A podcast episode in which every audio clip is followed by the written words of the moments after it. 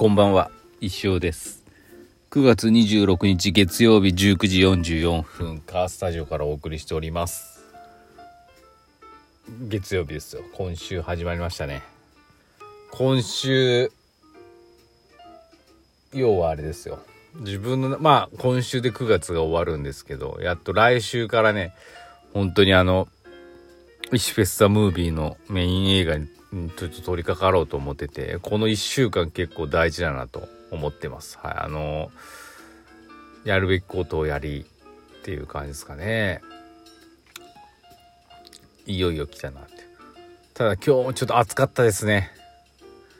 朝晩とかはちょっとひんやり過ごしやすい感じはするんですけどね。暑かった。今日も山を登ったんですけど、月曜日オフなんで。暑かったなーっていうのがありますよ。はい。これ全然やっぱね、あのー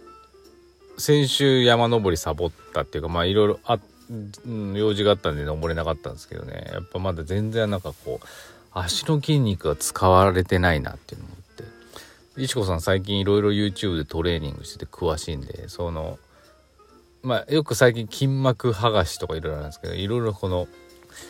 リンパのね膜をもっと柔らかくしてドバドバさせなきゃいけないんですけどまずそのカチカチでカチカチすぎて筋肉がまず使われてないっていうことでね。山登りから帰ってからねあの一緒にあのストレッチみたいな YouTube 見てねやったんですけどね。なかなか疲れましたね。私もともと体がすごい硬いしあの硬いんですよ。なんでねこれはもうすごい時間かかりそうな気がしたんですけどでもこれをやらなければ、うん、なんかこうこのまま筋肉がうまく働かない状態カチカチの状態で山登ってても意味ないなと思ったんでね。ちょっとストレッチも気をつけてやろうかなと思ってます。はい。って感じでしたね。その後今日ランチはねあの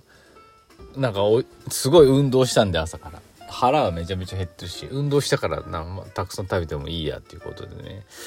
あの何食べようってずっとねいつもね迷うんですけどね。割とあの我々タイ料理とかああいうアジアン系の料理好きなんでねなんかないかなって時に。あのねベトナム料理屋がね近所ではないんですけど車ヤナセの近くにできまして。なんていう名前だったかな。フォーフォー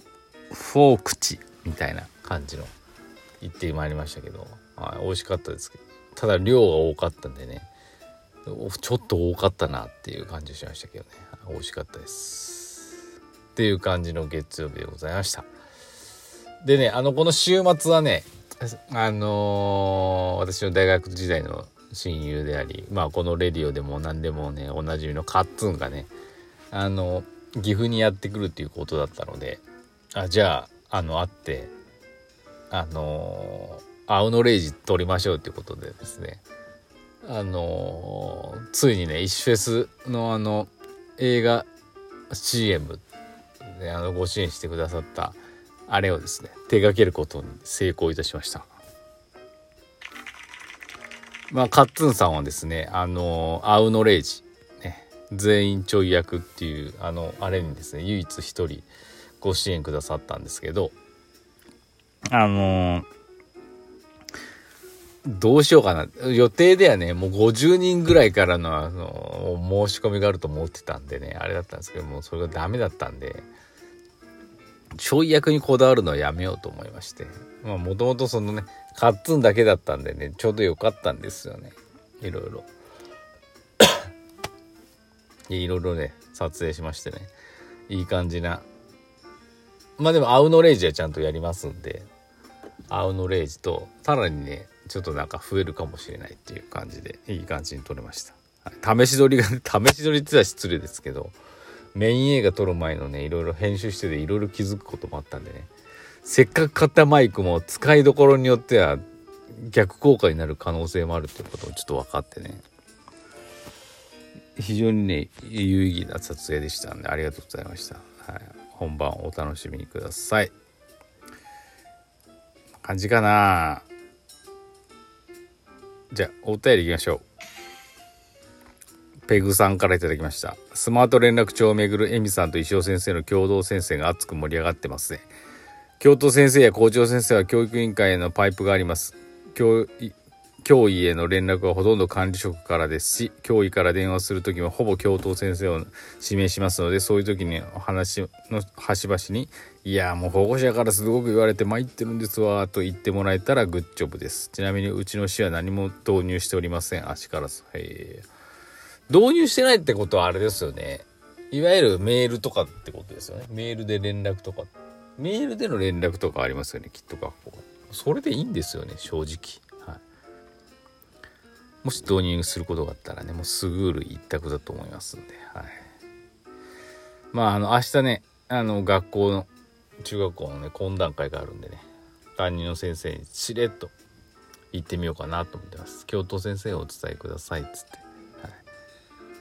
行ってみようかなと思ってます。またその続報をお待ちください。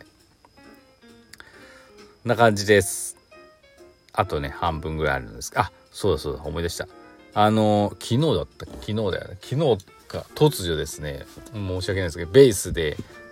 あの、イシフェス・ザ・ムービーの前売り券っていうのを発売いたしました。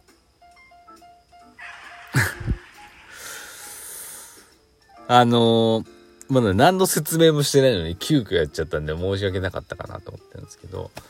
あのー、今回そのイッシュフェスっていうのは柳瀬のロイヤル劇場さんをお借りしてやるんですけどそこでまあ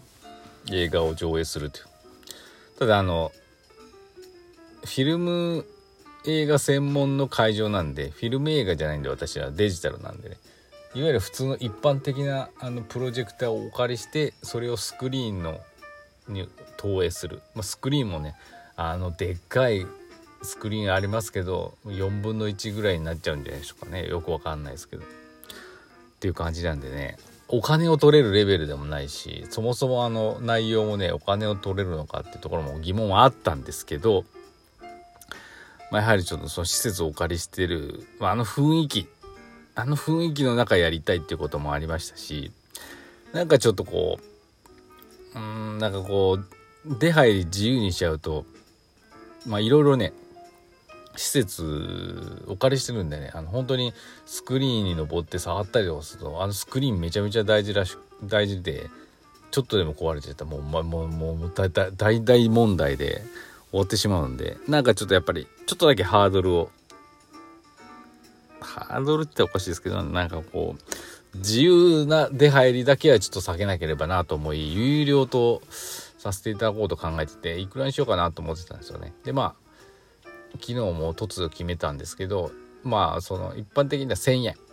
1,000円も高いですよ。ロイヤル劇場って普通映画見に行く時600円で入れますから、ね、1,000円いただこうと。はい。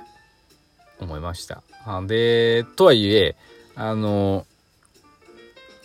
高いですからね。あのいろんな条件を設けてて高校生以下は無料ですよって。高校生までは無料で入れますよって。大人の人にちょっと払ってもらう。で、まあでも大人の人もね、例えばあの、例えばっていうかあの、ハッピー、イシフェスのオフィシャルハッピーっていうのは去年出したグレーのハッピーか、2019年のイシフェスイン東京に出した黒いハッピー。あれを着用してきてくれた人はタダですよっていう風にさせていただきました。で、まあだから、まあコアなファンの方とか、昔からイシフェス参加してる方はまあ無料でもら見れるんじゃないかなって思ってて、まあそこはいいかなって思ってます。で、とはいえ、あのとはいえねまああのこれがまあ一応本音なんですけど結構カツカツでして。あのまだあの映画館のねあの代金をお支払いしなくてもまだいいっぽかったんでラッキーって思ってるんですけどね。払えるかなって思い始めてきて。ちょっとでもねなんかあの足しにってたあれかもしれないですけどしなきゃなと思って急遽あの前売り券っていう形でねあのお金をねいただこうと思ってました。ただまあ前売り券はねやっぱり前売りだけやってお得にしなきゃと思ったんで500円プラス普通郵便84円かな。584円で販売させていただくことにしました。ですでにねもうすぐカッツンとかすぐ買ってくれたしもう本当にいつも応援してる方がポンポンポンって買ってくださって。あのー、ここだけの話なんですけどそのその前売りチケットってあのプラスチックのカードすごい薄いんですけどテレホンカードぐらいのペラペラの薄さなんですけどプラスチックなんで紙とは違うんであの何て言うのかな破れたりしないと思うんですけどそういう形で作っててまして作る予定でしてその作る予算はあの分のあのお申し込みはあったんで本当助かってます。あとは今後ここからどどんだけ増やすかっていうのが重要なんですけどあのでデザインはねまだちょっとあのできない。あの一応構想あるんですけど映画を撮り始めてってそのなんかいわゆる映画ポスター的なあのあるじゃないですか。メインとなるビジュアル。それが撮れたらそれをかあのそのムービーチケ的なね前売り券にしようと思ってるんでちょっとそこまでお待ちくださいっていうんですかね、はい、でまあ前売り券は11月1日ぐらい11月入ったら送れるようにしようかなと思ってるので10月のまあ中旬下旬に作る予定です。はい。まあ、そこまではねずっと売ってますので11月どうだろう。直前ぐらいまで販売する予定ですので是非興味ある方はねお買い求めください。別にあのなんだ記念的にね買っていただいても大歓迎ですのでよろしくお願いします。もうなんかちょっと必死なんですけどね。必死なんですけどね。大学時代の親友のてるさんのね名言私に頂いた名言で「チョフちゃんあのなりふり構ってちゃダメだよ」っていうねあの言葉をいただいた事件事件じゃないけど出来事があってそれが非常にね